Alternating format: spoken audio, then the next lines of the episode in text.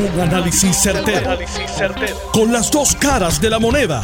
Donde los que saben no tienen miedo a venir. tienen miedo a venir. Esto es el podcast de Análisis 630 con Enrique Quique Cruz.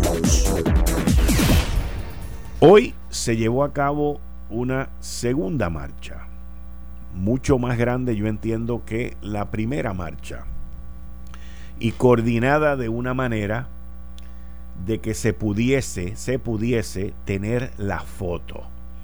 Para este tipo de protesta, la foto es bien importante.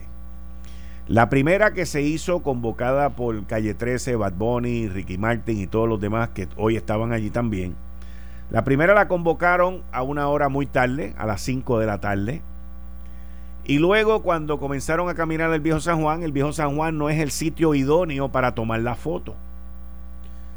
¿Por qué? Por las calles pequeñas, había, se hizo de noche y al final y a la postre fue una, una marcha y una protesta grande, pero no había la prueba, no había esa foto. Por lo tanto, se convoca otra marcha para hoy en un sitio amplio, en un sitio accesible, en un sitio donde se puede no tomar una foto, se pueden tomar mil fotos para dejarle saber al mundo la indignación y el pedido de los que estaban allí. Esa foto es extremadamente importante. Fíjense si la foto es importante, que hay comparaciones de la foto que se hizo con la marcha de Paz para Vieques con esta y esta se ve más grande. El único problema que tenemos hoy con la foto, a menos que sea un medio noticioso reconocido, es que las fotos se pueden, se, se les puede añadir, existe Photoshop y otra serie de aplicaciones y, de programas que se pueden manejar. Pero veremos a ver las fotos que van a sacar los medios de prensa, principalmente mañana, sobre el tamaño. El tamaño de la protesta de hoy es un tamaño enorme y la indignación de la gente es más grande que la marcha. Yo todavía a las 12 del mediodía veía gente montándose en el tren para ir a la marcha y veía el movimiento de gente para llegar hasta allí. Le tengo que decir a los que organizaron esto, a los que hicieron el llamado, que los tengo que, que tengo que reconocer el comportamiento. Tengo que reconocer que no hubo incidente. E inclusive las imágenes que vi, se veía que no había policía, por lo menos en el Expreso de las Américas, y que no había una presencia policíaca muy grande. Pero la gente tomando en cuenta su responsabilidad, tomando en cuenta lo importante de que no hubiesen disturbios, tomando en cuenta de que no están allí para hacerle daño a la propiedad, tomando en cuenta lo importante que todo el mundo los estaba mirando, hicieron una marcha digna de reconocimiento, respeto e indignación. Cuando uno mira, cuando uno mira la gente y escucha al pueblo hablar y escucha la queja de la gente, uno se da cuenta que el pueblo de Puerto Rico lleva décadas sufriendo. Muchos de los mensajes no fueron mensajes partidistas, no fueron dirigidos única y exclusivamente hacia un partido. Sí fueron dirigidos hacia pedirle al gobernador su renuncia, pero también van dirigidos a que el pueblo va a estar mucho más vigilante de aquí en adelante. La situación sobre la corrupción en Puerto Rico es como oír un gallo cantar por las mañanas. Ha sido aceptado por décadas de décadas. Administración tras administración han venido con la mentalidad de saquear los gobiernos, de hacerse ricos, de utilizar dinero para los más necesitados, dinero que ha sido adjudicado, que ha sido designado para los más necesitados, para enriquecimiento de dos o tres. Esos dineros hoy como dice Donald Trump, en un caso más o menos así, pero no es así, con lo del huracán María y los fondos María, porque no fue una casualidad que Trump hablara hoy, no fue una casualidad, fue una causalidad. Trump sabe lo que está pasando aquí, le informan de la marcha, le informan lo que está pasando y Trump habló hoy al lado del presidente de Pakistán, del pakistaní que estaba allí y tiró a todo el mundo aquí por el piso. Pero la gente, la gente, la gente que necesita, la gente que tiene familiares que se murieron en el huracán, la gente que tiene amistades que murieron en el huracán, la gente que siente y padece en esta isla, ya no aguantan más. Porque se dan cuenta que tras administración tras administración entra un grupito, saquean el gobierno, se van felices de la vida, multimillonarios, y aquí no ha pasado nada. Los cuentos son consabidos. Nombres, personas, lanchas, aviones, en todas las ramas gubernamentales, porque en la judicial también es consabido. El problema que tenemos ahora es que tenemos a un pueblo molesto, con coraje, indignado, y tenemos un gobierno completamente paralizado. La semana pasada yo le dije a ustedes, tanto aquí como en el programa de televisión en el cual participé la semana pasada y que voy a estar allá mañana, le dije que había una avalancha de renuncias. Y esa avalancha de renuncias se vio salir durante el fin de semana. Todavía hay más personas dentro del gobierno que se quieren ir y que quieren renunciar. Pero este fin de semana por primera vez vimos esa avalancha con mucha gente renunciando, mucha gente yéndose, mucha gente indignada dentro del gobierno que tampoco aguantan más. Yo estoy seguro que los asesores más cercanos del gobernador deben estar cansados, deben estar abatidos, deben estar muertos, no solamente físicamente, pero también mentalmente. El gobernador ha decidido lo que esperábamos, que él no va a renunciar. El gobernador ha decidido continuar con su mandato. Y ayer, luego de durante los últimos tres o cuatro días eh, hablar con su gente, enviar sus mensajes, dejó saber que estaba listo para, para confrontar, enfrentarse a un procedimiento en la legislatura que es el enjuiciamiento político, el residenciamiento, algo que nunca antes ha ocurrido en Puerto Rico y que nadie, repito, nadie en la legislatura, nadie tiene la experiencia para manejar esto. Nadie en Puerto Rico tiene la experiencia porque nadie nunca lo ha hecho. Lo han hecho con un legislador que otro, pero no lo han hecho con un gobernador. Y hay una diferencia bien grande, créanme, bien grande. Y los legisladores, tanto en la Cámara como en el Senado, que han pedido la renuncia del gobernador, los legisladores que han pedido la renuncia del gobernador, especialmente en la Cámara de Representantes. Yo le pregunto a esos legisladores, no a los del Partido Popular Democrático, porque esos ya suscribieron su carta, esos ya enviaron que era lo que querían. Pero me refiero a los legisladores PNP en la Cámara de Representantes. ¿Qué han hecho ustedes? Los legisladores se han sentado como caucus han suscrito una carta a su presidente pidiéndole que comience el proceso de residenciamiento, pidiéndole que esto tiene prisa, pidiéndole que avance, que el barco se está hundiendo, que el barco está cogiendo agua y que ya ustedes tienen el agua hasta el cuello. No. ¿Por qué? Porque es mucho más fácil pedir la renuncia. ¿Usted sabe por qué es fácil pedir la renuncia por legislador o para un miembro del PNP?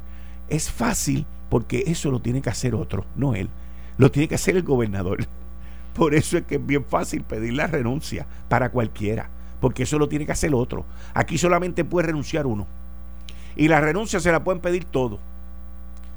Pero la dificultad está en cuando tú te tienes que poner los calzones, mirarte en un espejo y decir, ¿qué yo he hecho para resolver esta situación hoy? ¿Qué yo he hecho para un mejor Puerto Rico? ¿Qué yo he hecho para que esto no vuelva a ocurrir? ¿Qué yo he hecho para que en el partido no nos vuelvan a engañar, no nos vuelvan a coger de zángano? Con una buena campaña de publicidad. Porque el problema que tiene el Partido Nuevo Progresista es que los engañaron y los cogieron de zángano. Ese es el problema. Le vendieron un candidato, lo fabricaron, se lo presentaron, se lo vendieron y se embocaron. Y ahí están los resultados. Ahí están los resultados. Pero el Partido Popular, que no se crea en lo absoluto que ellos son los santos. No se crean en lo absoluto que ellos no tienen nada que ver con esto. No se crean en lo absoluto que ellos están limpios de todo pecado. Al contrario. Al contrario. El Partido Popular se salvó en la pasada administración que transfirieron a Carlos Cáceres fuera de Puerto Rico, al igual que se salvó la judicatura de Puerto Rico. Porque si Carlos Cáceres se llega a quedar en Puerto Rico, le hubiese metido mano mínimo a tres jueces, mínimo a tres jueces, varón o hembra, no voy a decir, a tres, mínimo a tres. Y le hubiese metido mano mínimo a muchas personas electas en la pasada administración. Pero lo cambiaron. Y en eso vino una persona nueva, vino un cambio de gobierno y vinieron a matar. Vinieron a matar. Muy parecido a como vino a Naudi de arranque, del saque. Muy parecido a como vino el grupo de finanzas de el que hoy es el salvavidas del Partido Popular Democrático, David Bernier. Su grupo de finanzas prácticamente todos están presos. Y si eso fue en la campaña, ¿cuáles eran las intenciones de ellos si ganaban? Pero ese es el que los populares quieren. Ese es el que es. Y lo mismo pasa con los demás políticos, tanto en el Partido Popular como en el Partido No Progresista, como cualquier otro partido que se quiera, que se quiera ahora mismo este, crear y entrar en el ruedo. La gente está cansada de que en el Departamento de Educación no hayan los fondos necesarios para los niños y las niñas de educación especial están cansadas de la calidad del producto, están cansadas de la calidad de cómo salen los estudiantes, están cansados de la pobre planta física en la mayoría de las escuelas, están cansados de la compensación que se le da a los maestros y a los principales. Porque es más fácil gastarse 17 millones de pesos, mi hermano, en tus valores cuentan, o en una firma de contabilidad, 13 millones de pesos que sentarse seriamente, hacer que ese dinero llegue a nuestros niñas y a nuestros niños en Puerto Rico para que puedan tener una oportunidad de echar para adelante. De echar para adelante. De que generación tras generación puedan seguir mejorando. Porque una vez mejora una generación, una, una, eso va a seguir para arriba mejorando. Pero si una en una familia no mejora, se quedan todos iguales. Pero eso no es lo importante aquí ni para los populares ni para los PNP. Aquí no hacen falta más leyes contra la corrupción. No hacen falta más leyes. Leyes hay de más. Aquí lo que hace falta es tener un buen departamento de justicia. Con una buena, con un buen departamento de investigación de cuello blanco. Con un buen departamento de investigación de corrupción gubernamental y con gente que no fabrique casos y que quieran hacer lo que es mejor para Puerto Rico. Y voy a seguir con otras ideas que tengo más hoy sobre qué es lo que hay que hacer ahora. Y las plasmo mañana por escrito en mi columna en el periódico El Vocero, titulada Indignado, encajonado, pero no desordenado. Casi una tercera parte del presupuesto del gobierno se va en educación, para que varios se hagan ricos, multimillonarios. En, en la salud, en la tarjetita de salud, hay entre 2.200 y 2.300 millones de dólares al año que se le dan a los planes médicos para la tarjeta de salud. De ahí hay más o menos como que la mitad que viene de fondos federales. Y se está pidiendo ahora al Congreso de los Estados Unidos, en medio de este embarre, que se nos den 12 mil millones de dólares o 12 billones de dólares con B de bruto, burro y de mal administrador por los próximos cuatro años. O sea que estaríamos hablando de cerca de 3 mil millones de dólares por los próximos cuatro años para que varios vuelvan a caer y hacerse ricos. Para que el fraude continúe. Para que el robo siga como hasta ahora. Y lo vimos, lo vimos con las acusaciones federales recientes. Eso, esas acusaciones, miren, las acusaciones recientes que la menciona Shepard Smith en el, en el en Fox, en una entrevista que le hizo al gobernador. los arrestos recientes, estamos hablando de 15 millones de dólares. El que se crea en Puerto Rico que ese es el tamaño del fraude y del robo que ha habido en esta administración, el que se crea eso está completamente equivocado. Está completamente equivocado porque eso es un pellizco de ñoco. Pellizco de ñoco. Aquí es mucho más los fraudes que han habido, que yo he denunciado aquí en esta administración y en administraciones pasadas que tengo los documentos, que los he publicado y que he escrito innumerables columnas en el periódico El Vocero al respecto. En Autoridad de Energía Eléctrica, que mucha gente me pregunta, chico, pero ¿qué tú tienes con esa gente? Yo no tengo nada. Ellos son los que tienen conmigo. Yo no tengo nada, yo solamente hablo, analizo a base de los documentos internos que tengo y que publico. En Autoridad de Energía Eléctrica ya le llevaron tres supinas tres citaciones a tres personas y los entrevistaron los federales. Y todavía el gobernador no ha tocado a nadie allí. ¿Por qué? ¿Por qué? Y la junta de directores no ha hecho nada. ¿Por qué? ¿Por qué? En medio de esta crisis, yo lo hubiese votado a todos. A todos. El sábado denuncié a través de mi cuenta de Twitter en un movimiento completamente bruto, estúpido, anormal, inepto, que por poco dejan a la central San Juan 5 y 6 sin combustible y Puerto Rico estaba a la merced de quedarse con un apagón por falta de combustible. Y el gobernador no ha hecho nada. ¿Por qué? Porque yo lo hubiese votado hace una semana también. Al grupo completo y a la Junta por irresponsable. ¿Cómo tú puedes permitir que pongan a Puerto Rico al borde de 72 horas de un apagón por falta de combustible y no hayan consecuencias? ¿Por qué? ¿Por qué? Por eso es que yo digo que no hacen falta más leyes. No hace falta más nada. Lo que hace falta es consecuencias. Consecuencias.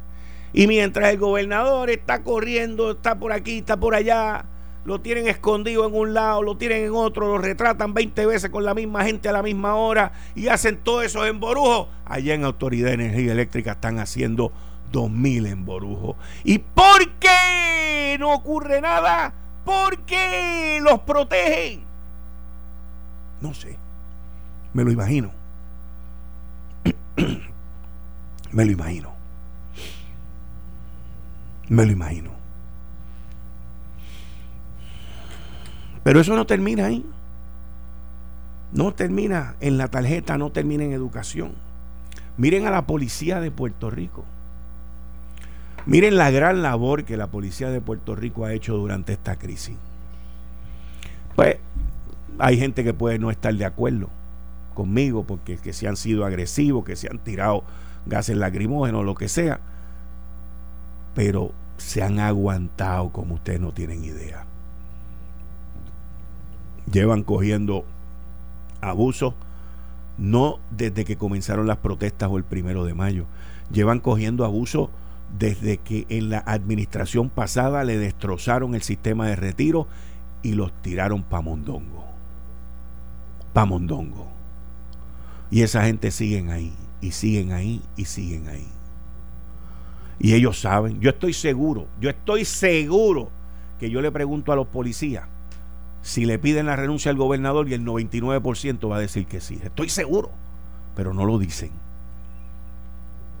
No lo dicen porque saben que eso no le corresponde a ellos. Pero aquellos que destruyeron el sistema de retiro de la policía en el Partido Popular, ¿ah?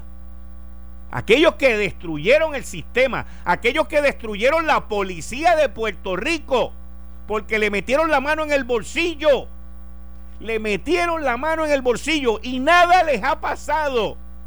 ¿Por qué? Porque no hay consecuencias, señores. No hay consecuencias. Son unos abusadores. Son unos abusadores, son unos ineptos. Son con B de bruto, burro y malos administradores.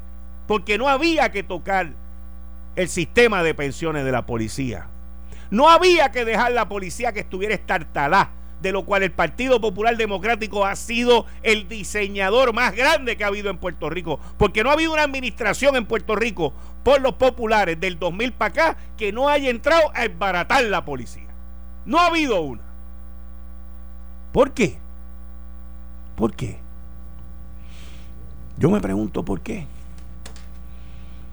Y de eso y de muchas cosas más es que estamos aquí. Eh, estás escuchando el podcast de Noti1.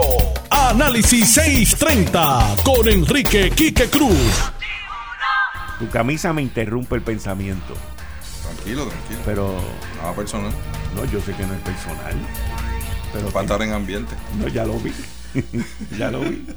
y eso me quité la gorra. ¿Ah, sí? Sí, porque si no Héctor eso, eso, sí, eso, sí, eso sí debió haber sido ofensiva, ¿ves? Era del Che. ah, ah eh, ve, ve, ve. Era del Che, me la quité. Tú sabes. Gracias. Pues, uno Gracias. tiene que. Sí, cuando uno va a unos sitios, uno ser aprensivo a los amigos, tú sabes. Este, Maura, Maura, Maura, Maura. Maura. Adelante, Maura, bienvenido. Muchas gracias, Kike, y amigos que nos escuchan a través del 630. Chavo, en la calle Fortaleza, frente a lo que es el perímetro de seguridad que se ha establecido aquí. Los manifestantes, eh, en su gran mayoría que aquí se encuentran, pues vienen de eh, la marcha eh, que se realizó a través de las redes sociales de Noti1. Ustedes pudieron observar el momento en que aquí arribó el cantante de música urbana Daddy Yankee, que se mantiene aquí en... Vamos a ver si podemos llegar, porque estamos, a ver, mucha gente apiñada. Eh, Daddy Yankee, obviamente un ambiente distinto aquí, ¿verdad? Con los muchachos. Eh, estamos en vivo para uno tus impresiones de este momento. Bueno, para mí no es distinto. Yo vivo en Puerto Rico, yo siempre estoy con mi gente. Para mí es un día normal, tranquilo. Eh, simplemente quiero que, la gente entienda que no está David que hoy está Raymond Ayala, que, que vive aquí en PR. El gobernador eh, no escucha los reclamos que ustedes han llevado. Háblale directamente a él bueno, tenemos que, seguir manifestando de la manera prudente, con, eh, mucha cordura y, que el proceso de residenciamiento se dé. Eso es lo que estamos esperando porque la constitución eh, así de existe, que existe el proceso de residenciamiento y hay que respetar la constitución. Estamos en un país democrático y eso está en la estructura y en los parámetros de la democracia. Debe entonces eh, centrarse en la lucha, ¿verdad? Y los reclamos a la legislatura para que arranque el residenciamiento. tenemos que seguir empujando hacia esa dirección. O debe ser, debe ser la dirección, porque es la dirección que, que, está en nuestra constitución y recordar que nosotros somos un país democrático.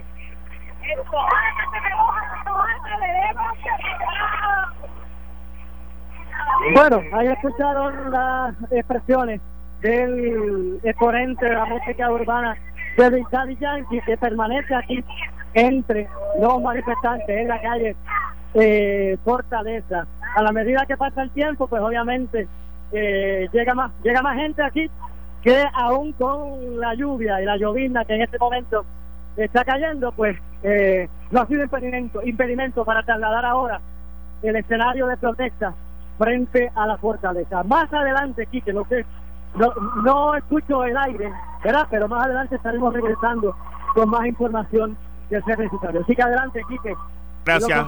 Muchas gracias, Maura. Muchas gracias y excelente esa entrevista que tuviste ahí con Daddy Yankee. Muchas gracias.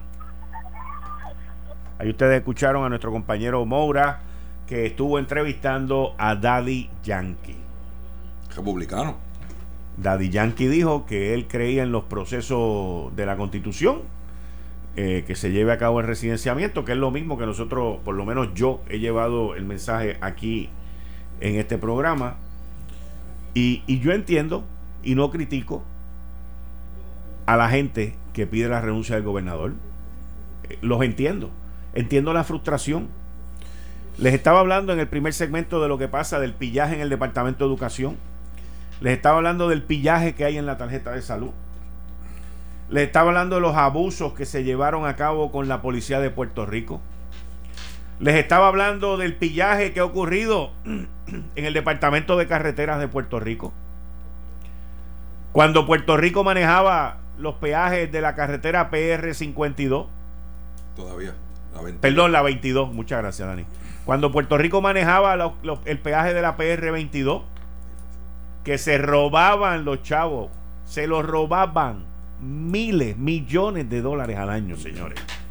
¿Ok? Y en la 52 debe estar pasando ya no tanto lo mismo, porque ahora está más electrónica la cosa, pero también, también. ¿Y quiénes son los que se los robaban?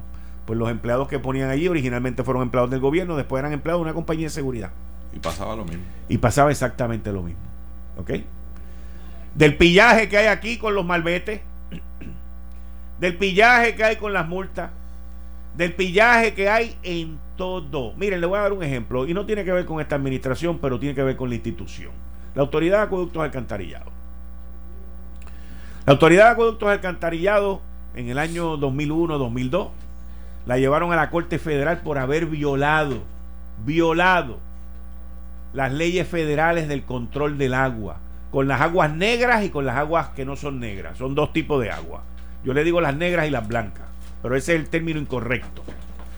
Y los multaron 1.200 millones de dólares. 1.200 millones de dólares. ¿Votaron a alguien? No. ¿Metieron preso a alguien? No. ¿Nos subieron la luz? Sí.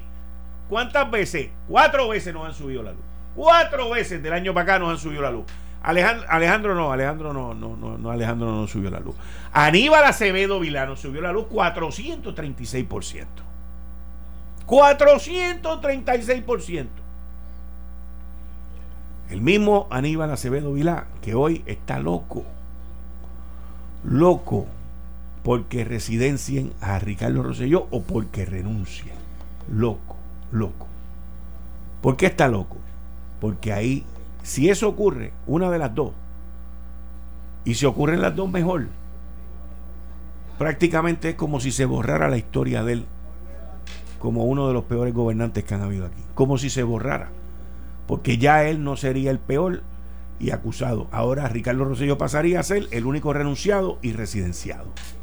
Y ahí se santifica, se limpia, se purifica. Por eso su interés y por eso su agitación en todo este proceso. Pero ¿qué pasa? Que yo hoy cuando escuchaba, cuando yo escuchaba a los que estaban hablando en la marcha hoy, me daba cuenta que la gente le está pidiendo la renuncia así a, a Ricardo Rosselló. Pero lo que pasa es que Ricardo Rosselló se ha convertido en el niño símbolo. En el niño símbolo de este desastre.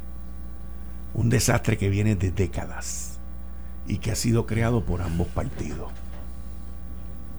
Por los gobernantes de ambos partidos que han estado en el poder. Que han saqueado esto. Que no han permitido que Puerto Rico progrese no lo han permitido.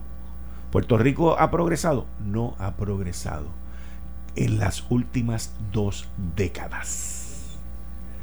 20 años sin progreso, señores. 20 años. Más de 300 o 400 mil personas se han ido de la isla a encontrar una mejor vida en la verdadera estadidad. Y Puerto Rico sigue para atrás. La criminalidad a palo limpio. Los asesinatos a palo limpio.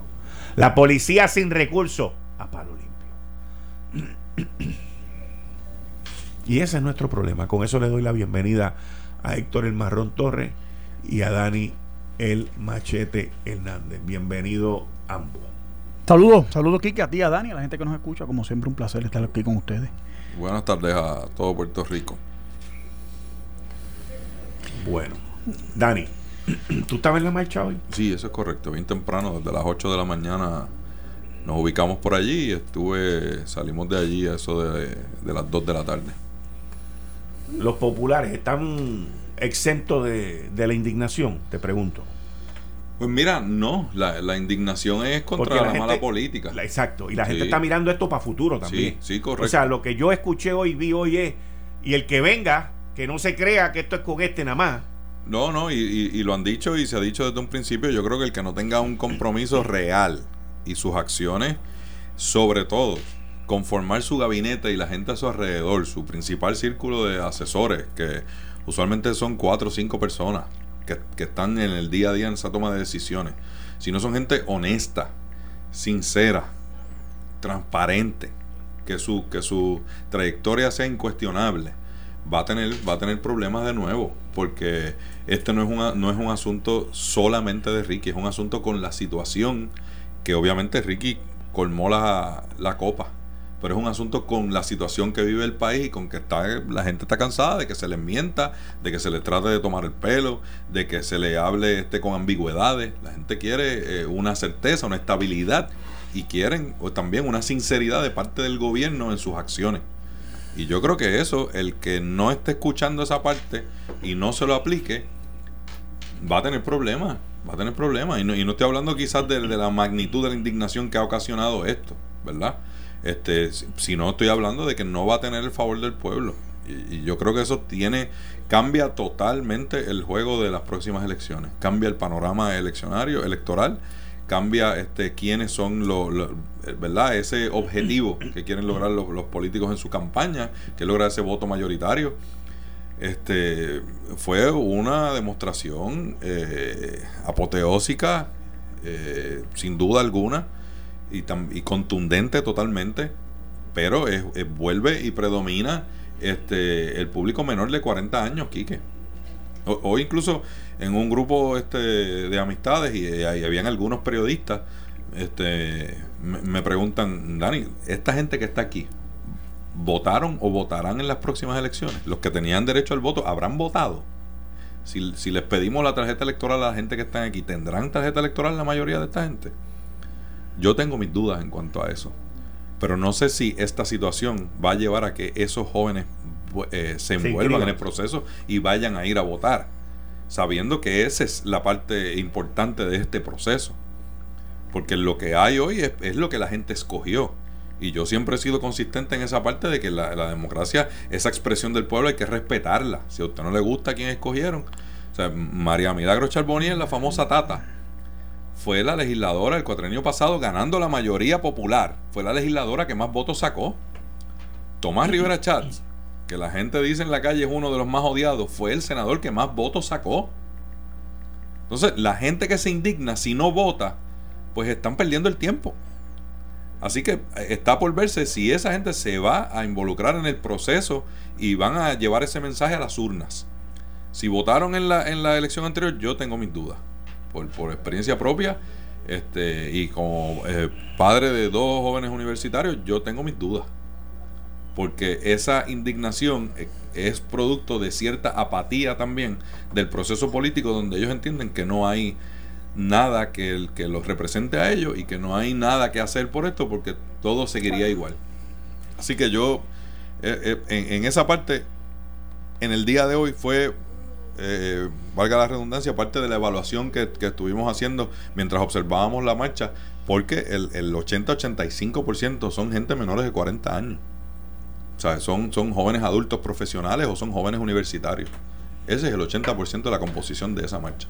Héctor, Diga usted. tú no fuiste a la marcha. Obviamente no. Vamos a. ¿Cómo, Bueno, una marcha buena aquí, que una expresión de pueblo, eh, que se respeta la oposición. Eh, a, a, mí parece que se mezclaron muchos asuntos en esto, pero me parece un mensaje en repudio a, a la figura del gobernador Roselló.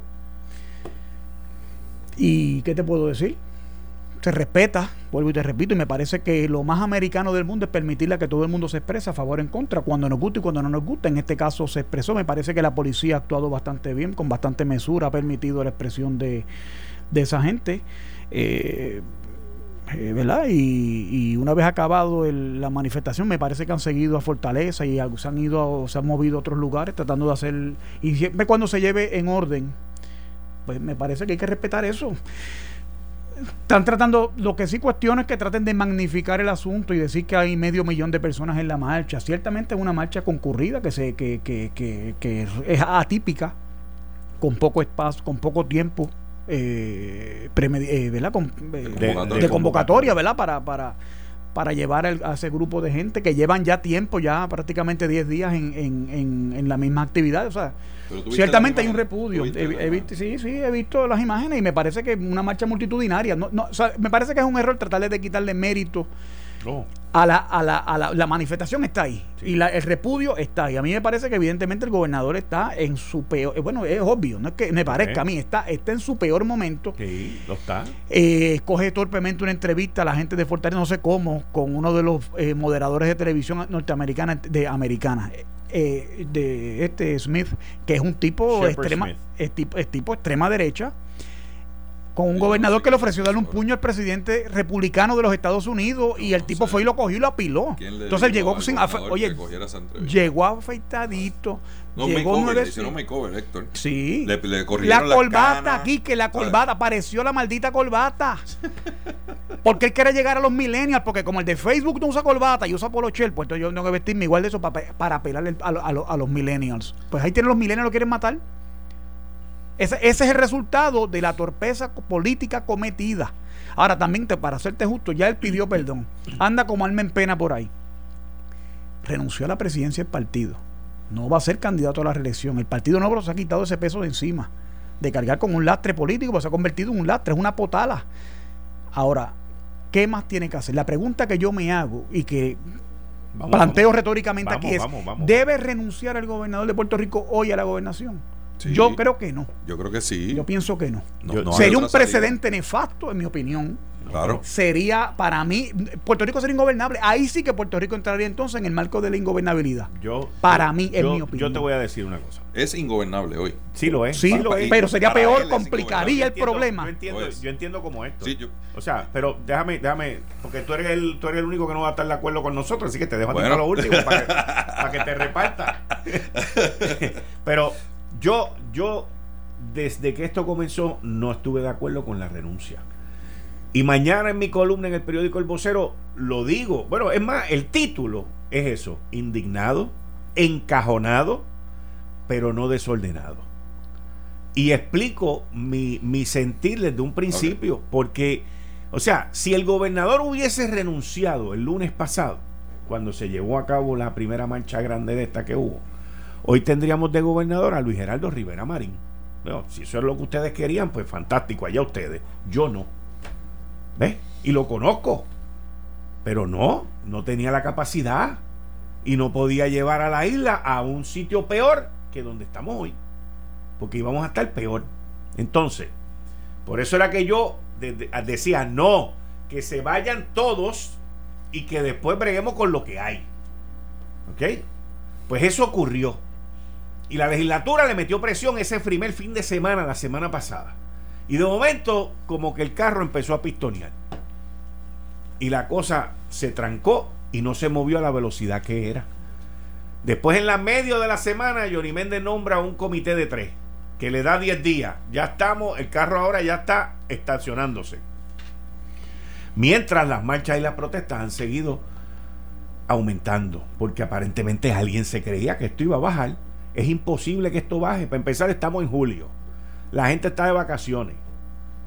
La gente no está trabajando. La gente no tiene nada que hacer y esto es tremendo entretenimiento. Y hoy con el aguacero fue más todavía porque no hizo calor. Pero ah, eh, sería un desastre sería un desastre gubernamental. Me pueden decir que hoy hay un desastre y yo digo que sí lo hay. Sí lo hay. Pero con Rivera Marín o con Wanda Vázquez de secretaria de Justicia sería mil veces peor. Porque la gente lo que le va a decir a Wanda, ¿tú sabes lo que le va a decir a Wanda? Tú también te tienes que ir porque tú eres parte de esto.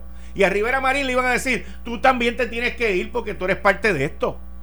Ya se lo están diciendo a Rivera Chat, que no es candidato, que no, no, ha anunciado nada. Entonces, si lo que queremos es la anarquía y el desorden, pues seguro que sí. Que renuncie hoy.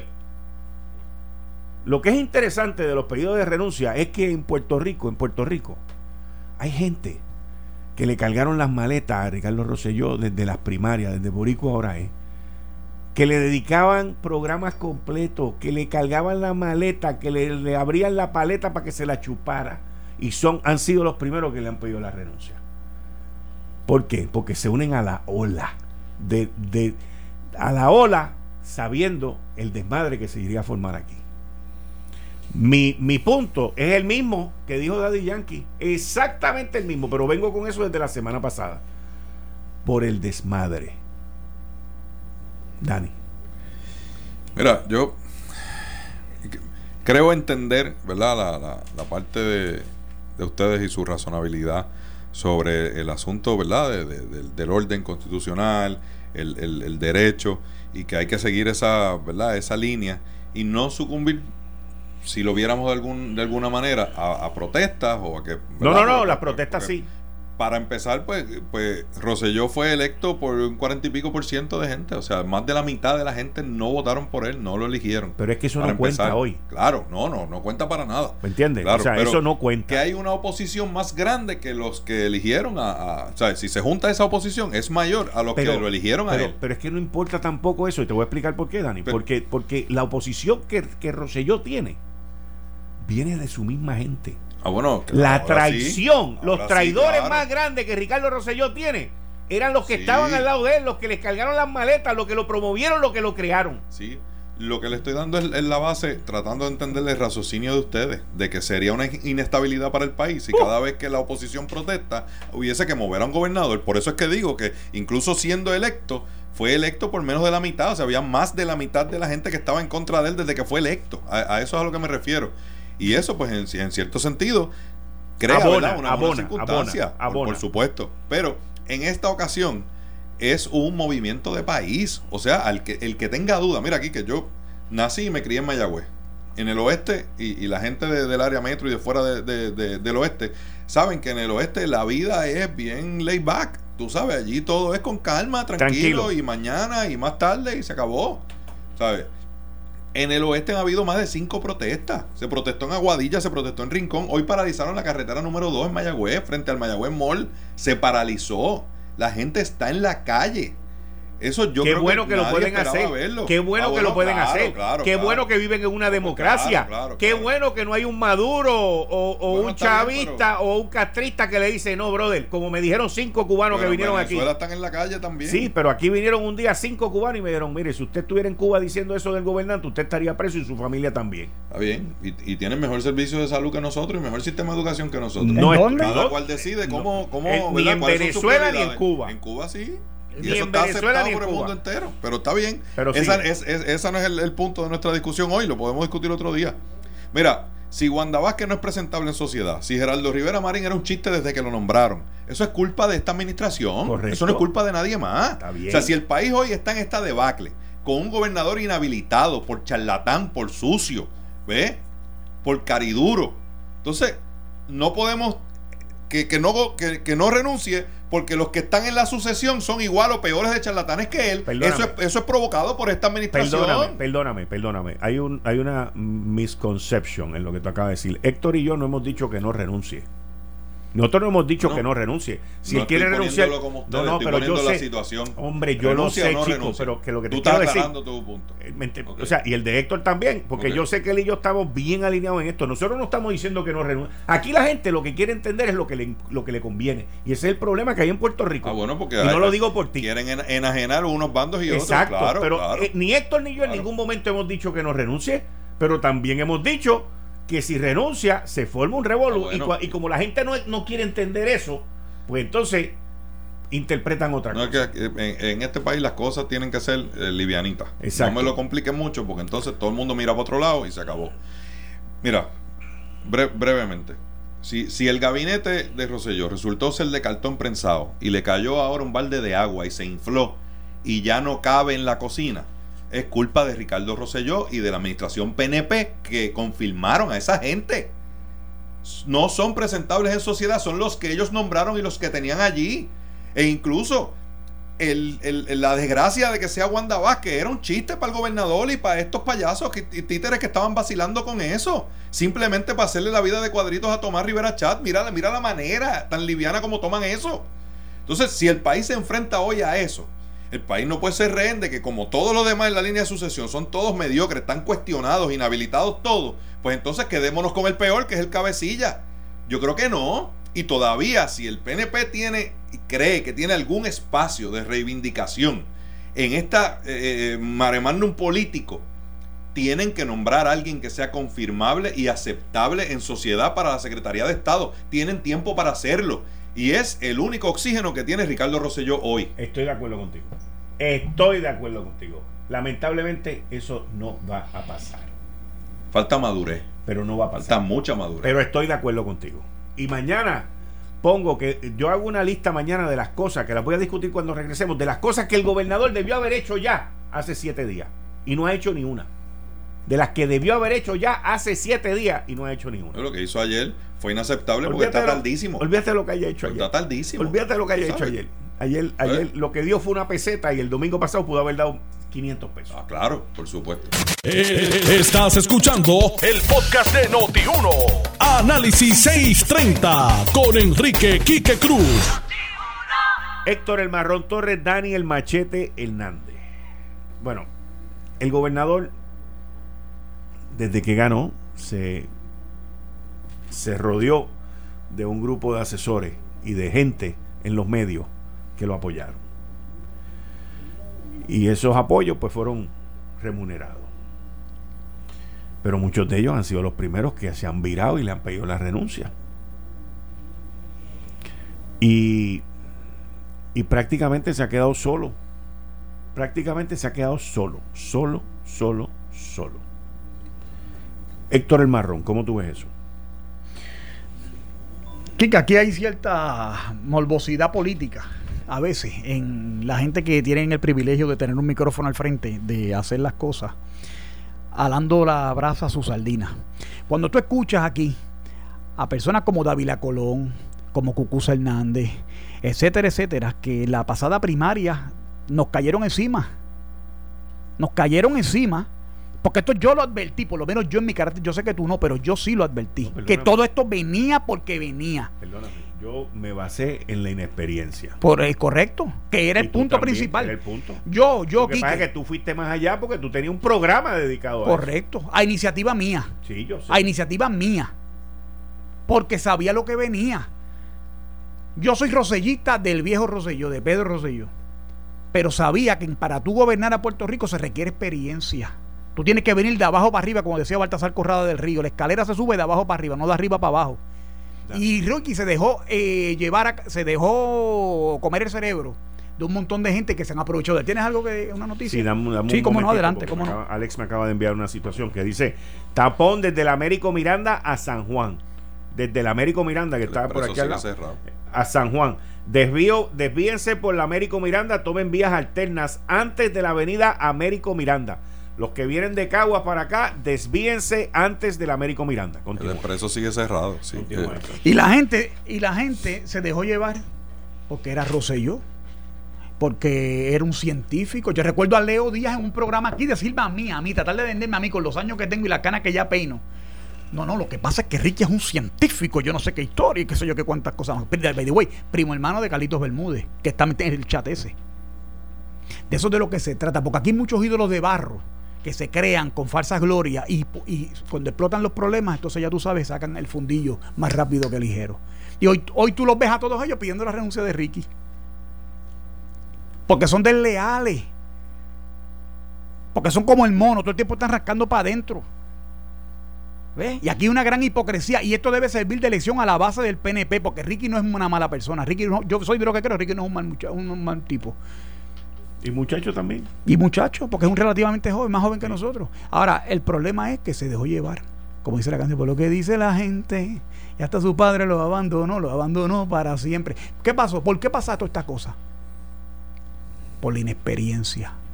Y aquellos analistas que una vez yo hice un comentario de los perros de presa y hubo una que trabajaba aquí que empezó a gritar, ¡ay! ay la más ofendida porque yo había ofendido a una compañera y te hizo acusaciones a ti también porque tú habías permitido que yo dijera una cosa como esa.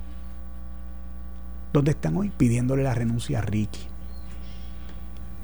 Yo no quiero recordar a Cristian Sobrino en su infame tweet sobre los muertos de María, cuando dijo que quería los cuervos, cría cuervos, ¿verdad? Que, que es una, es una expresión la más morbosa que yo he podido que, eh, que, se dejara que escribiera una cosa así, se refleja una cosa eh, eh, nauseabunda.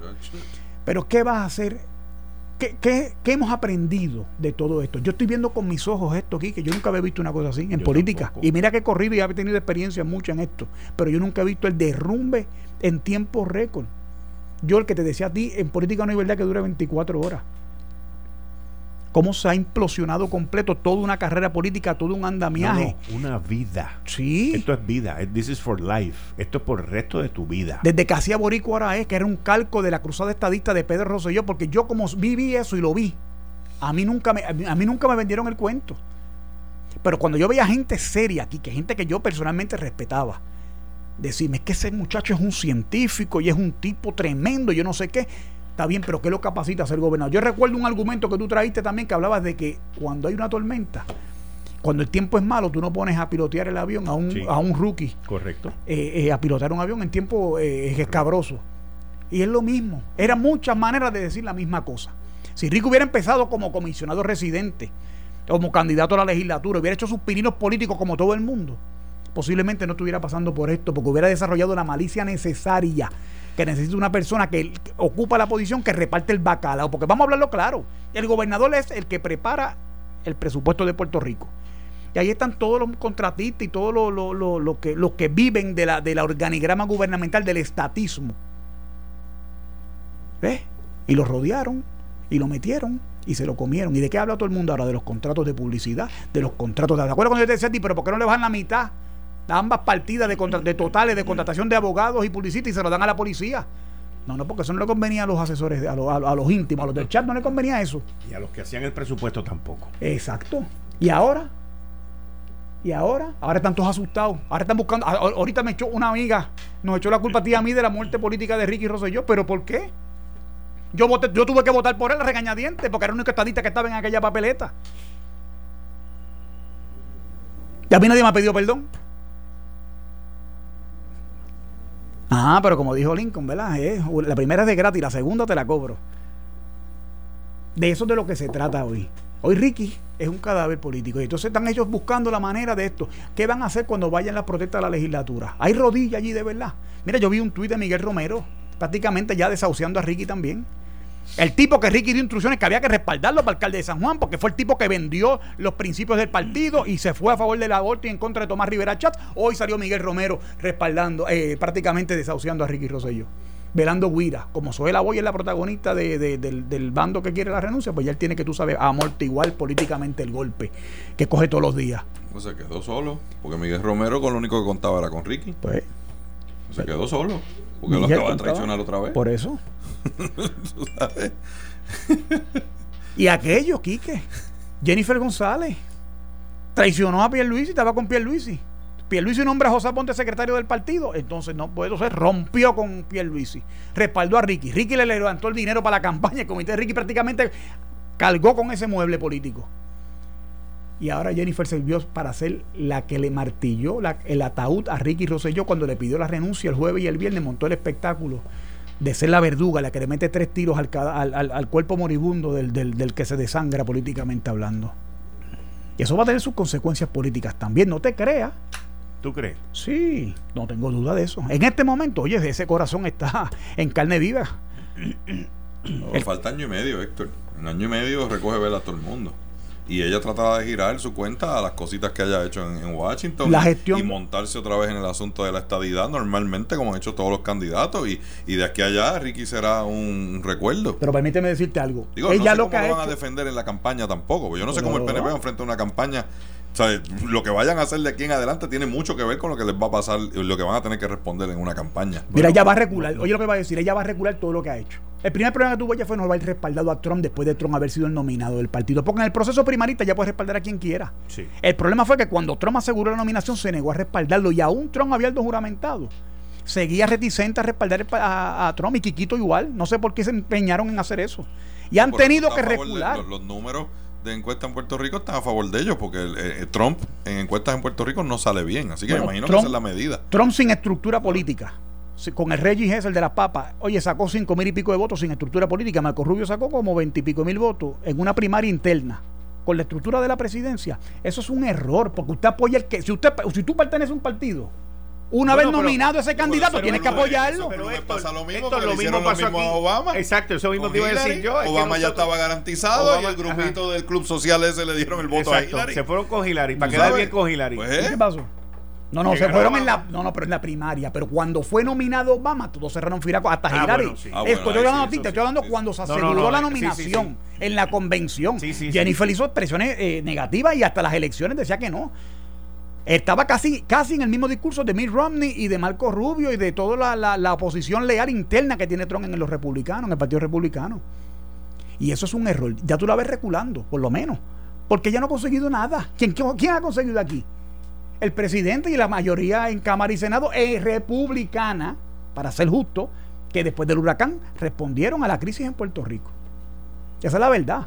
Ella se ha montado en ese caballito está diciendo que es ella la que está consiguiendo. A chavos que están asignados, pero no gastados, ni, ni, ni, ni, ¿verdad? Ni, ¿Por qué? ¿Por qué? Porque el gobierno de Puerto Rico, yo te lo decía a ti, el gobierno de Puerto Rico no cumple con un montón de, de requerimientos reglamentarios para poder desembolsar el dinero y tiene que ponerse al día. Y te pregunta a Biomar Marrero dónde está. Mucha entrevista, muy de esto, muy muñeco de los de esto, pero. Siete portadas de las APP. Siete portadas. y no hay nada, porque no hay resultado aquí, que no hay gestión. Ricky está rodeado de un montón, se rodeó de batatas políticas, no sirven. ¿Cuántas veces te hablé del secretario de salud en este programa? Tremendo tipo, tremendo cirujano. E, eso no es el debate. Como secretario de salud, ¿qué hizo? ¿Cuáles son los grandes logros de, de, Rafi Rodríguez como secretario de Salud? El secretario de Estado, tú sabes que es una broma. Se volvió un chiste y lo de Venezuela lo acabó de matar. Y está todo el mundo, mira, alborotado. Ay, bendito, Dios mío, ¿qué ha pasado? ¿Por qué? ¿Por qué pasó esto? Porque Ricky, porque elegimos un tipo sin experiencia que se rodeó de gente torpe y lo hundieron. Y lo poquito que tenía talento estaban en la, en la buscando billetes, contratos, cabildeando. Hoy salió de contratos de Puma en la Autoridad de Energía Eléctrica que tú has hablado aquí 60 veces. ¿Quiénes son los abogados de esa gente? No había un asesor de Ricky, íntimo amigo de él, que era el que cabildeaba para una de esas empresas. Pregunto yo y la dejo al aire. ¿Mm? Entonces, no pasa nada aquí. Tú, mencionaste al principio de, de tu exposición el asunto de la experiencia con Ricky. Y entonces menciona, pues se debió haber postulado para comisionado o en la legislatura. Pero es que hoy vemos cómo la gente descarta a futuros candidatos simplemente porque llevan X tiempo dentro del gobierno o de la política. Y eso también es una cosa que tú, pues, nos ponemos de acuerdo, o con experiencia o sin experiencia. Tú sabes, entonces yo tengo mis reservas con esta gente supuestamente, y digo supuestamente porque, ¿verdad? E, exitosos y sabelo todos en la, en, la, en la empresa privada, nunca han pisado el gobierno y cuando llegan al gobierno no saben cómo rayos arrancar la cosa. Porque esto es distinto. Esto es totalmente distinto. No necesariamente, porque aquí que era este tremendo as en las líneas aéreas, tú lo ibas a mover a Hewlett Packard a hacer tintas de printer. No necesariamente. Podía ser que administrativamente diera unas cosas, pero las necesidades administrativas de una agencia de, aérea, de una línea aérea, no son las mismas de una empresa que hace tintas o printer. No es lo mismo. Entonces, nos equivocamos con esta cosa y finalmente terminamos deslumbrados por, porque, porque aquel es artista o porque el otro se ve bonito o porque aquel perrea mejor que el otro, cuando realmente lo que necesitamos es alguien con experiencia que sepa cómo correr el gobierno. En, eso podemos estar de acuerdo. Claro. necesitamos alguien con experiencia a estas alturas que sepa cómo correr el gobierno, que sepa cómo trabaja con ese monstruo. En unas circunstancias extraordinarias donde el Congreso tuvo que intervenir, legislar, hacer la ley promesa para mediar con la crisis fiscal de Puerto Rico porque Alejandro García Padilla se negó y anunció que no iba a pagar la deuda, lo que era una violación contractual con los bonistas que compraban los bonos de Puerto Rico para, para financiar obras de infraestructura y para, y, para, y para cuadrar el presupuesto, que es lo más dramático de eso, porque se usó eso para cuadrar el presupuesto, lo cual es un disparate en términos, en términos administrativos. Ahora, el problema, vuelvo y te digo, es ¿qué va a hacer el PNP hoy? Hoy tiene un presidente interino que conoce el partido a, al está, está bien, pero cruzamos esa parte.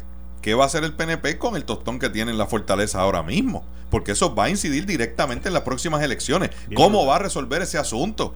Y a mi entender, desde, mi punto de vista y, mi análisis, es nombrar un futuro secretario de Estado que además de ser confirmable, cuando digo confirmable me refiero a aceptable por el Senado, que sabemos lo que eso implica, y su presidente, es alguien que, que la sociedad, que la ciudadanía pueda decir, eh, ese tipo parece que es bueno y debemos confiar en él, vamos a dar la oportunidad. Y puede ser el último respiro que le quede a Ricky de alguna gestión que, que, que, que la gente pueda verle, que sea genuina y sea efectiva.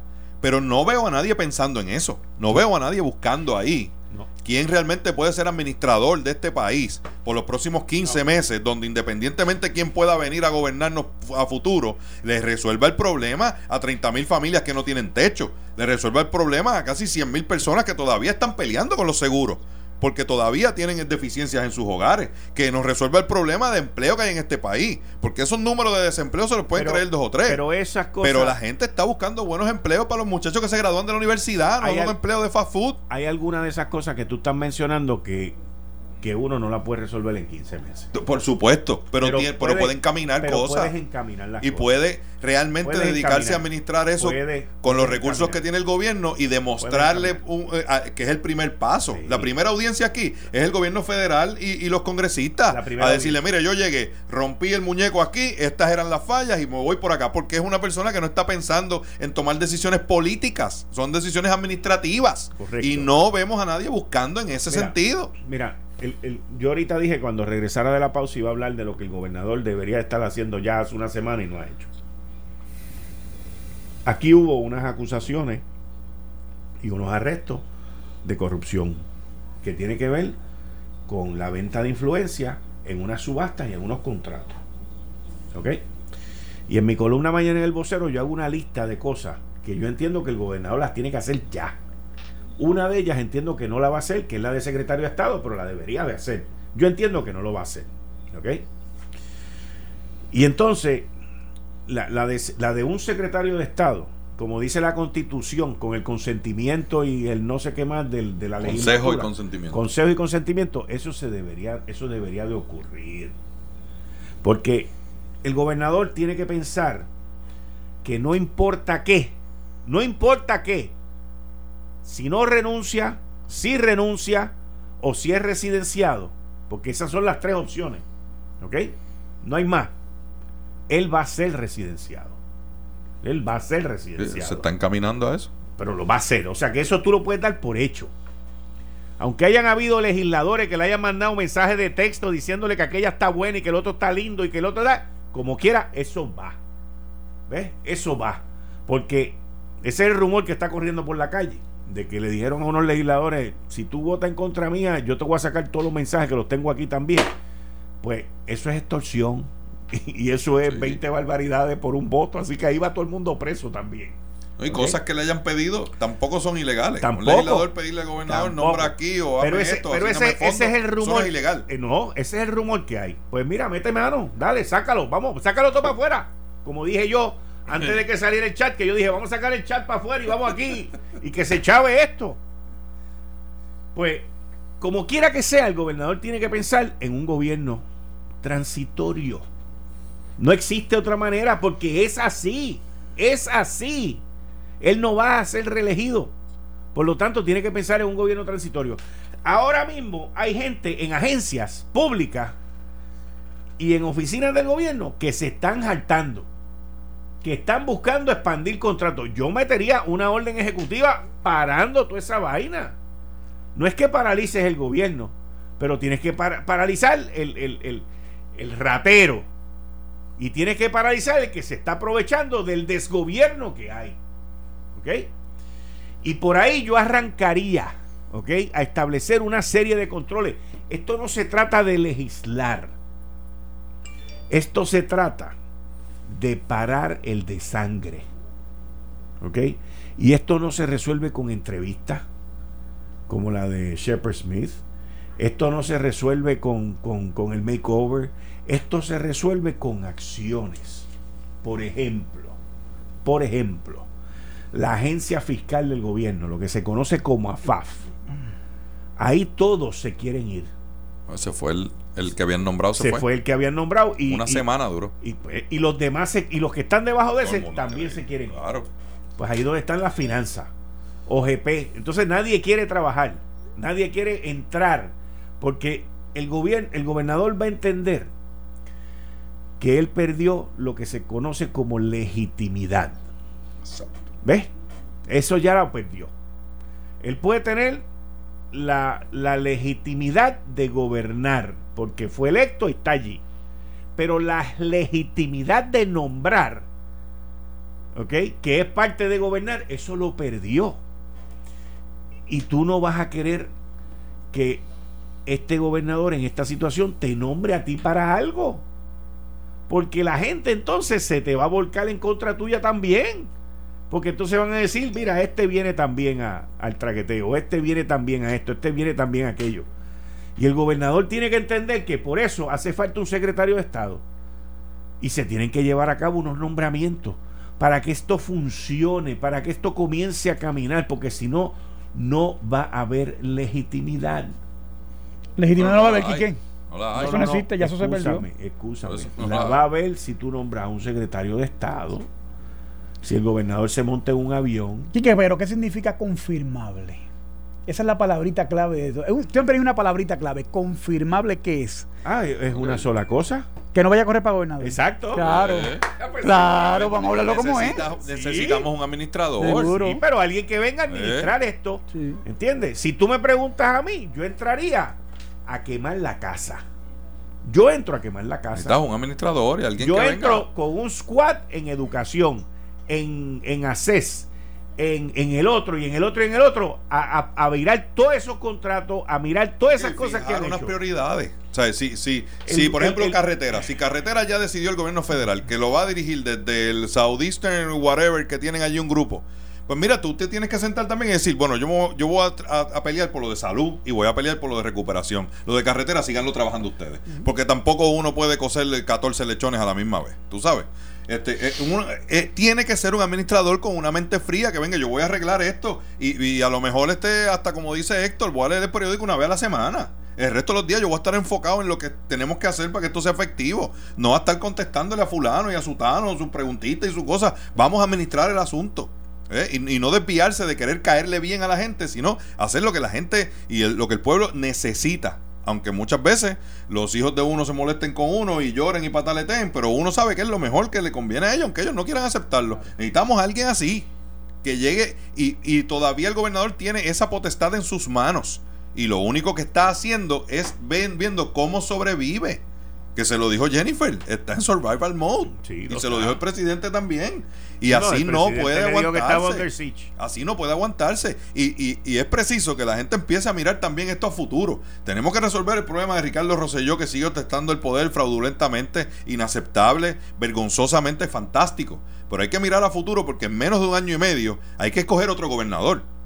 Y ahí el país entero tiene esa misma responsabilidad. La misma responsabilidad que ejercemos hoy protestando y tirándonos a las calles, la misma responsabilidad que tenemos que ejercer para escoger a alguien que realmente represente lo que estamos buscando como país y que tenga unos compromisos de reformar muchas áreas que hay que reformarlas. Es esa parte, es responsabilidad de cada ciudadano. Y eso no se puede pasar por alto simplemente porque la protesta está chévere.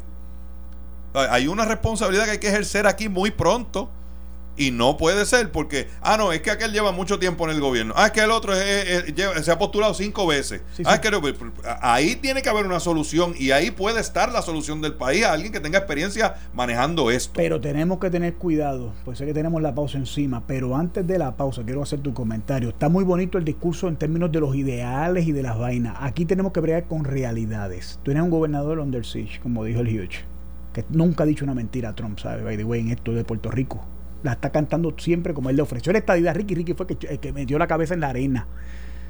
¿Te acuerdas cuando dijo, tú me das dos senadores republicanos y bregamos? No. Ahora, eso está muy bonito. La cabeza de Ricky no está en eso. La cabeza de Ricky no está en pensar quién va a ser el secretario. Eso no es prioridad. Ya él tiene a Wanda Vázquez porque lo del chat fue verdad. Y sabes que para ironías de la vida es el escenario político hoy. Es Ricky o Wanda Vázquez. De Guatemala a Guatapeor. Ese es el escenario, no hay más nada. Eh, estás escuchando el podcast de Noti1. Análisis 630 con Enrique Quique Cruz. Héctor tiene una experiencia extensa en la política. Héctor El Marrón Torres. Dani tiene una experiencia extensa en el manejo de los medios. Y hoy hubo dos expresiones. Dos expresiones. Una de Donald Trump, que no fue casualidad. Donald Trump se expresó hoy, esa la vamos a ir ahorita. Y otra fue el consejo que uno de o que varios de los asesores del gobernador le dieron de que fuera a Fox News a una entrevista con Shepard Smith. Vamos a escuchar un segmento que tengo de esto y luego vamos a escuchar lo que dijo Trump y después venimos, bueno, primero vamos a analizar la entrevista y después venimos con lo de Trump, ¿ok? ¿Estamos listos? Uh, I will continue to make uh, my decisions uh, and work with the people of Puerto Rico. It is an island of love that I love. It is a people I love. I've left every ounce of, heart, everything that I've done so that we can recover. Was here, uh, sir, during that process when there was no food, there was no access to water, there were no roads, uh, working uh, as, as hard as I could with a lot of people so that we can get those uh, uh, emergency aid uh, to uh, to the people of Puerto Rico. what about So the corruption I- of all those them. dollars? I do Why did all that money go to politically connected people? Why wasn't there better oversight? Why are thousands and thousands and thousands of people long after this hurricane still sitting with blue tarps and not able to live their lives? Some of them don't have the basic necessities of life all this time later, and you've gotten billions and billions and billions of dollars from the mainland. You know, the, the people of Puerto Rico are asking tough questions. They've been doing so for a while. And most of them say in your newspapers today and on our cameras today that the text messages are not the reason, they're the final straw. They believe your administration has been corrupt and cavalier about their own existence, and they want you to leave. And you're refusing to do so. What makes you think that these protests are going to stop? And are you afraid that you might not even be safe to govern? No, uh, again, my my what I want to do is uh, continue on the the conversation.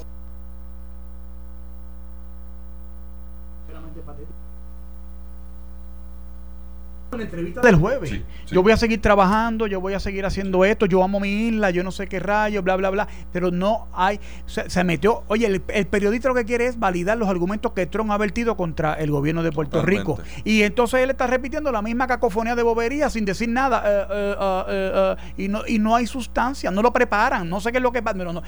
Un tipo El- inteligente que no tiene capacidad de articular nada. El sábado empezó con ese cassette y no le han virado el cassette para el lado B. Sé que los millennials no me entienden, pero los demás que me están escuchando sí. Los cassettes tenían dos lados, A y B. Él Igual quedó que en los el lado discos, A, los discos tenían dos lados. Igual que los discos de, de pasta. Se quedó en el lado A y no ha virado al lado B. Fue el mismo discurso incluso que dio en la iglesia. Que ayer me parece que no fue a ninguna iglesia. Me dijeron que fue, Fue a la iglesia. me dijeron. Amén. Pero sin foto. Amén. Pues como tenía que ser. Eso debió haberlo hecho Como la semana ser Desde el pasada. principio, claro. Y mira, alguien lo iba a tirar, alguien iba a sacar la foto, alguien lo iba a decir. No tenía que decirlo él. Pero es que es, es- tan burda la soberbia que hay en ese palacio que, que no se miden. Y esa misma soberbia lo llevaron hoy, le corrigieron las canas, le afeitaron la barba, le pusieron un, un gabán nuevo con una corbata brillosa y lo paran frente a un tipo que es un verdugo republicano y le ha tumbado la poca dignidad que le podía quedar a él ahí. Preguntarle, dijo corrupto, le dijo que él no estaba seguro en este país, que qué él iba a hacer, que si él creía que las protestas iban a detenerse. Eso es lo que le está diciendo el entrevistador. O sea, eh, eh, lo que le faltaba era decirle, oiga, ¿y usted en qué país vive? Eso es lo que lo único que le faltaba decirle al gobernador. un americano hablándole, de- describiendo la situación en Puerto Rico. ¿Tú puedes creer eso? Es lo más, lo más ridículo que yo he escuchado. Pero ¿quién le recomendó eso? ¿Por qué ahí? Después de Bill O'Reilly, yo creo que ese tipo es el más conservador que tiene Fox News. Y viene, como tú dices, con el libreto de Trump a validar los argumentos de Donald Trump. Claro. Eso es lo que viene. Claro. Y como le ofrece un puño en la boca, pues ya tú sabes lo que le está buscando el desquite. Validar el argumento de que, miren, este tipo es el corrupto de Puerto Rico. Se lo dijo. Sí. Pero eso. Y falta la otra pata que es Carmen Yulín para tener los dos brazos ocupados a Trump. Porque eso, eso es tremendo argumento para, a- para, para promover la, la base conservadora republicana en Estados Unidos. y- y les dije cosa- que yo los ayudé, les conseguí un montón de dinero pa- y son tan pillos que se lo roban. Ah, ese es el no argumento de Trump. Y eso no es Trump. Conste que yo no estoy de acuerdo y, y sé que no es la realidad, pero es lo que el norteamericano promedio tiene en su mente y a flor de labio. Tú sabes que, pero es que ustedes no los podemos ayudar más nada porque ustedes se roban los chavos. Te lo dice el americano promedio en una tienda, en un cajero, te dice eso. Ah, tú eres de Puerto Rico y cómo están. Mira, pues estamos ahí subsistiendo, es que no nos han ayudado como quisiéramos. El presidente, pues, nos ha aguantado los chavos. Ah, pues que ustedes son muy corruptos. ¿Así? Eso, eso lo Pero, es que, yo. pero, pero espérate, espérate. Pero, así- pero vamos a ser justos. Tienen motivos fundados para quererlo. ¿Cuánto se llevó Víctor Fajardo? Fueron como 5 o 6 millones de ¿Cuánto llevó que le alegadamente? Eso es una porquería lo que salió ahora. ¿Cuántos ha llevado los casos de corrupción con los populares también?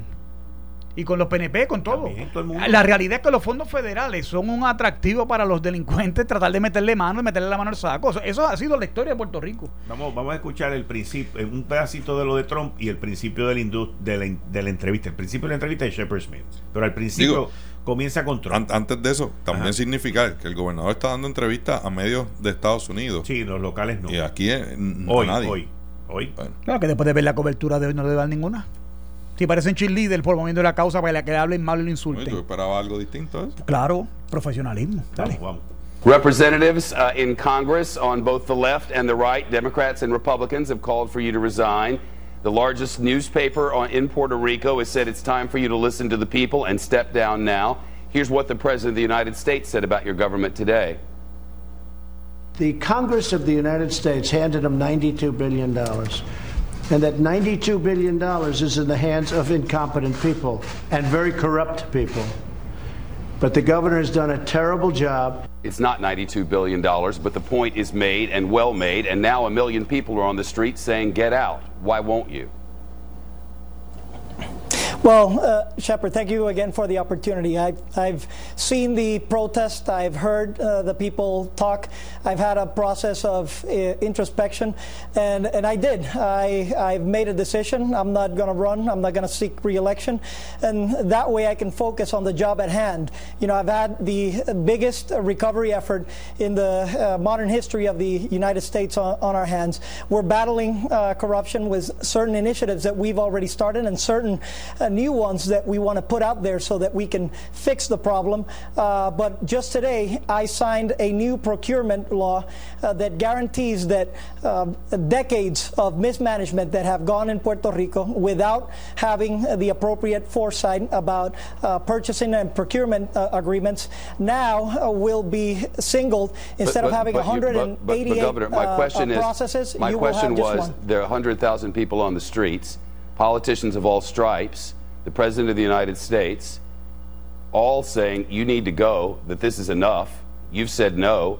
Why not? Well, there's there's an important uh, component about uh, rule of law and, and democracy, and I respect uh, that process. We will have uh, and we will propose certain mechanisms so that within the future uh, that process can can go forward.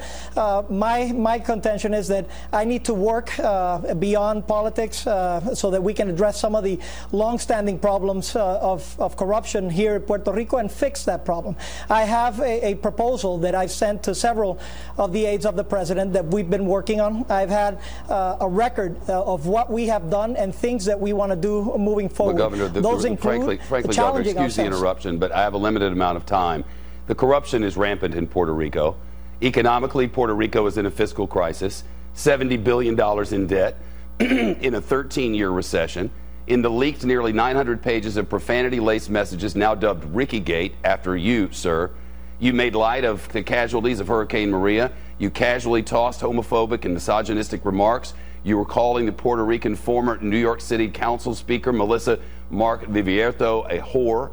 Of the oversight board that controls Puerto Rico's finances, you said, go F yourself.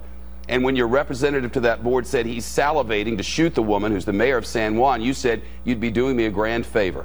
So attacks on women, attacks on gays, attacks on the dead relatives of your own residents across your own island, and after all that, who's left to support you? And is it even safe for you to continue to attempt to govern? Well, well, again, I've, I've apologized uh, for that. I'm, I'm uh, making amends for all of those efforts. I'm You've talking apologized to people. for what This was, uh, specifically, Governor? For, for, for all of uh, the comments that I've made on the on the chats. Uh, that is one thing. There's another effort uh, that needs to move forward, which is uh, the battling of corruption. Look, uh, we have implemented The, the corruption IG, was within your uh, own in administration, Puerto Rico. fifteen and a half million dollars, and five people who were on those chats. You got rid of all of them. They are now out of the government, but you remain. Doesn't the buck stop with your office, Governor? That's right. I, I, but I was elected by the people of Puerto Rico, And those my, people are on the uh, streets of your biggest to city today saying, doing- We want you out. That's the headline in the main newspaper. And the politicians on both sides of the political aisle on your own island are saying the exact same thing. You're a man on an island by yourself. How long can you stay there? I, I am my effort and my commitment is to follow through on some of the efforts that I've uh, established for the people of Puerto Rico. That includes establishing again a plan that I've already uh, circulated with uh, the members uh, within the White House, uh, so that we can battle uh, this corruption, so that we can tackle wh- what government employees are doing, what we are doing as elected officials, and a collaboration with the federal government. This is the biggest recovery effort in, in the United States history. It's important to state that we have the biggest uh, STEP program in the United States for homes. The IG came over here, uh, the federal IG, and they established that uh, nothing went wrong on that on that program. So there are a lot of efforts that we've been doing now. If you want to drain the swamp, you need to tackle those problems. Governor, We've been who's come tackling forward those to support you in the middle of this Rico chaos? There, there are uh, folks that have supported me. There Who specifically is supporting you support, today? Uh, the the rule uh, the rule. of law. There there are people. Uh, Okay, you could just you have give me to one uh, see them out there. There is a protest. Well, it, it's it's. Uh, I've talked Just one name, to people uh, from different groups. Well, uh, a lot of people from the administration. Governor, you're not able to give me the name of one person in Puerto Rico who supports you continuing Yes. as governor. Is that correct? I can. So the mayor of San Sebastian, for example, uh, supported this effort. Whose name Mayors is? Uh, from different municipalities. Uh, Javier Jimenez, for example. Uh, there are uh, other uh, uh, folks that have established, uh, people in the legislature and people uh, in the Senate as well have supported the, the stay. They have uh, supported the fact that I'm not going to run uh, and that I shouldn't seek re-election, but they've established that it is important to follow rule of law. So there is uh, support, Shepard. I, I understand uh, the visuals that you're seeing and what's going on. I've heard that. What, I've what have you to it. heard from the I've made, demonstrators my on your streets today? Give me some examples.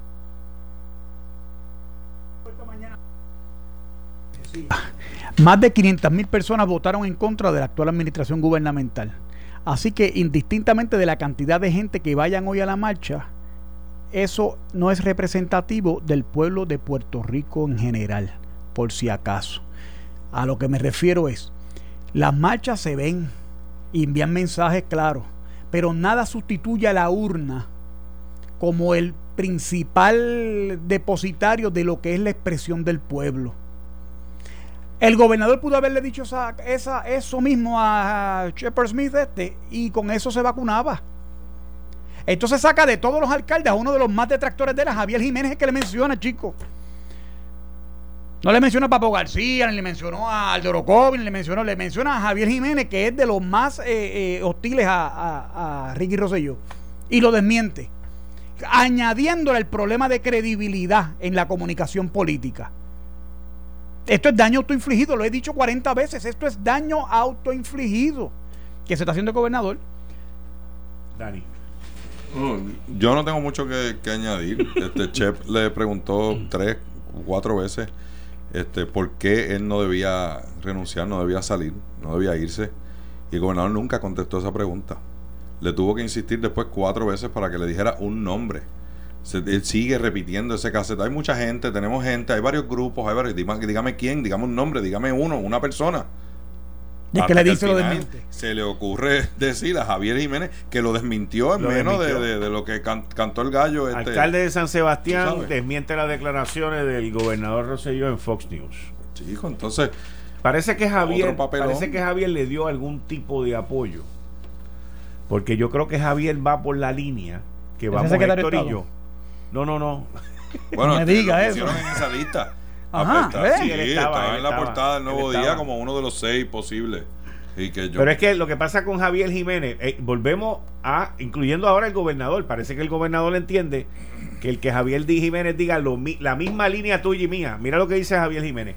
Yo lo que he expresado públicamente y ayer en la reunión de los alcaldes con el gobernador es que yo favorezco que se sigan los procedimientos basados en la constitución. eso no es un apoyo. Yo sé que no es un apoyo, pero hay gente aquí, incluyendo el gobernador, que lo interpreta como un apoyo, como porque el gobernador. no es el único que lo interpreta como un apoyo. gobernador Y que si tú me llegas a decir a que mí, tú eres, quería tú que eres lo- mi relacionista público. Tú eres mi relacionista público y me consigues una entrevista en Fox News y me llegas a decir a mí que me piden que le dé un nombre de un político puertorriqueño que me apoye. Y esa pregunta, esa pregunta es bien improbable. Por no decir casi imposible que me la hagan. Sí, él, él, él tiró, ¿ves? Del- después, déjame decir uno. En el reguero mental que tiene que tener en esa mente, Quique. Oye, yo me pongo en la posición de Ricky ahora. ¿Qué, qué puede estar pasando en esa cabeza en este momento? Que va a ser el primero residenciado. Pues, chico, pues, seguro él ser está luchando por su renuncia. vida, pues, claro. Eso es lo que está en la cabeza Y de él. entonces está tratando de sobrevivir. Para, no, para sobrevivir. Seguro. Exacto. Es, eso es lo que está en la cabeza de él. Es como un tipo que está en el mar, lo coge un remolino y él sabe que se va a morir en el remolino. ¿Y qué es lo que está pensando? ¿De qué se puede agarrar? ¿De qué se puede salvar? Y si tú te le acercas, te agarras y te metes a ti en el remolino y te moriste tú también. Oye, pero lo dijo, lo dijo en, un tonito que no era ni, ni siquiera de, de- constricción o de pensamiento. O sea, les dijo ahí de frente, digo, este es el proceso, yo no voy a renunciar, este, empiecen lo que yo me voy a someter y me voy a defender. O sea, lo dijo en un tono arrogante incluso en, en el mensaje que, que dio ayer. Y fue parte de, de- la- el aumento de, de esa indignación y ese coraje que siente la gente. Porque es que tú no ves un gobernante que esté arrepentido de lo que pasó. Él simplemente dijo, ya yo pedí perdón, no digan más nada, se acabó. Entonces eso no es suficiente, no es suficiente ese, desagravio. Y él no acaba de entenderlo. Pero al principio mencionaste el asunto de comunicaciones. Yo me parece que- que es mi entender. Lo siguen aconsejando este eh, Edwin Miranda y Carlos Bermúdez, siguen este, aconsejándolo y, y asesorándolo en ese aspecto. Se colgaron una vez más. Se colgaron una vez más. Una pregunta bien básica que yo le hago a un cliente en esas circunstancias es, ¿qué ganamos? ¿Qué ganamos? ¿Podemos perder? Si lo que podemos perder es mayor que lo que ganamos, no te muevas. No lo hagas. Un día como hoy, un día como hoy, el, el gobernador no Eh, no- necesitaba hoy- hacer eso. Mira, hay dos cosas. Ayer el mensaje, el mensaje de, de lo de la candidatura no lo debió haber dado ayer. Estaba una semana tarde.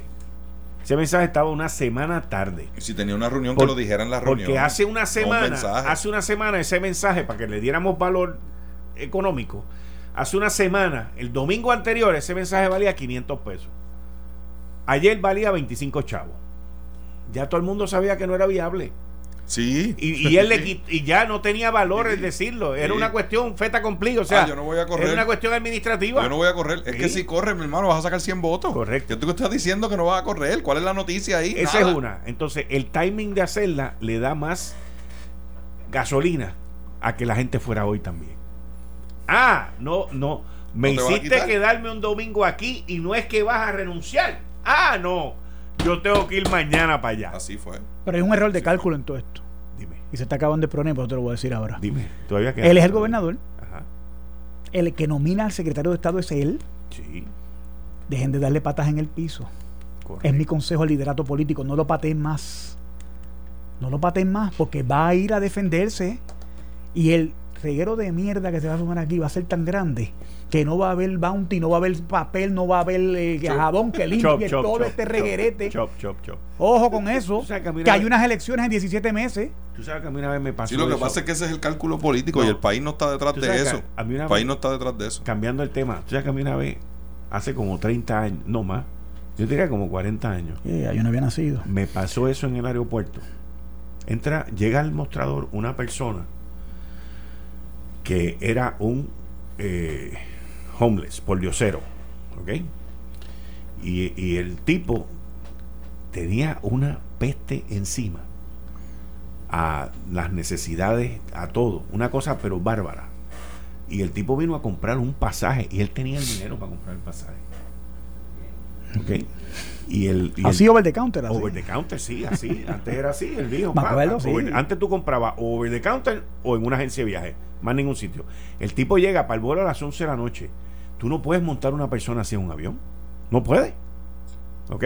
Aquí no es de crimen ni nada de esa vaina. Simple y sencillamente tú no puedes montar una persona así en un avión.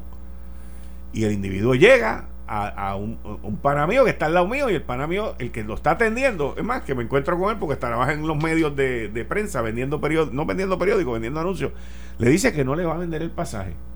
Y el tipo se molesta, era un gringo el tipo, el tipo se molesta y dice, yo quiero hablar con el supervisor.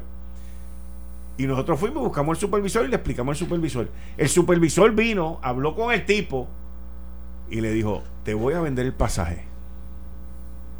Y nosotros le dijimos, tú estás loco, tú no puedes montar ese tipo así en el avión porque la gente no se va a montar cerca de él. Porque te estoy hablando de una... una Peste brutal. Una cosa inaguantable. Y el, el supervisor nos dice a nosotros, me acuerdo como ahora, Heriberto Negrón, era como se llama el supervisor. Y el tipo viene y nos dice, ah, es que ustedes son unos blanquitos, y ustedes esto, ustedes lo otro, ustedes están mal. Yo le dije a él que fuera al baño, al baño de nosotros, y que se lavara allá y que se pusiera ready para montarse en el avión. Brother, el tipo fue al baño. Se, tenía como ocho pantalones puestos, cual de los ocho pantalones se había hecho necesidades y se ponía uno encima y otro encima y otro encima. Y metió toda esa ropa llena de necesidades, perdonen lo gráfico, en los lavamanos. Aquello se formó, lo que la palabra que tú mencionaste, aquello era un desastre que, para hacer una historia larga, corta, el tipo no se pudo montar en el avión. ¿Ok? El supervisor cuando entró en el baño y vio el desastre, las paredes, los pisos, todo, todo, todo. No lo podía creer y, y- y el supervisor terminó limpiando el baño. Porque no, nos quería mandar a nosotros y nosotros le dimos que no, bótame. Nosotros vamos a limpiar eso y terminó limpiándolo él. Y lo tenía que limpiar porque en una hora llegaba el vuelo y los asistentes de vuelo y los capitanes se metían en ese, en ese, en ese baño a, a lavarse, a refrescarse esto y lo otro. Y eso es lo mismo que estamos viviendo hoy. Yo quiero, para, para concluir, hacer la, la distinción de que el asunto de la renuncia de Ricky es un asunto de gobierno y es un reclamo del país. ¿Quién va a ser el candidato? ¿Quién preside el partido en ese interín? ¿Cuál va a ser los efectos sobre el Partido Nuevo Progresista? Eso es un problema de los que estén militando en el Partido Nuevo Progresista, no es el problema que la gente quiere que se resuelva ni el desagravio que se está pidiendo hoy. El problema del PNP es uno, el problema del gobierno es otro. Ah, que el gobierno lo administra a través del Partido Nuevo Progresista y la oferta de candidatos que ellos hicieron y que hoy eso es parte de la debacle, bueno, e- ese es otro asunto que tiene que resolver el PNP. Y yo creo que el gobernador tiene que empezar a, Si a ese- compartamentalizar Si eso. ese es el mensaje de los populares, yo estoy contento.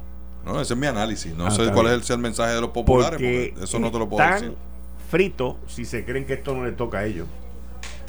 Bueno, ellos no, los populares no tienen que escoger el candidato o, o qué efecto le va a tener al PNP, eso Sí. es otra cosa. No, no, no, no, El, Partido 2020. Popular tiene que verlo. El del 2020, El Partido. Popular tiene que verlo de qué oferta le va a hacer al país que cumpla con los requisitos que el país está exigiendo ahora, que es distinto a lo que exigía antes. Mira, por ahí viene Noti1 en la noche con Adalberto Reyes Garcet. Yo por mi parte le doy las gracias a Dani, le doy las gracias a Héctor. Déjame decir algo. irme. Adelante. En una democracia, ninguna marcha ni acto de expresión pública puede sustituir a las urnas como el intérprete de la voluntad y aspiraciones de la mayoría de la gente. Así que, gobernador, escúcheme bien. No y no se deje oír y no deje oír mensajes insidiosos de la oposición La política. democracia no es solamente un día cada cuatro años. Pero, los- pero las minorías no mandan.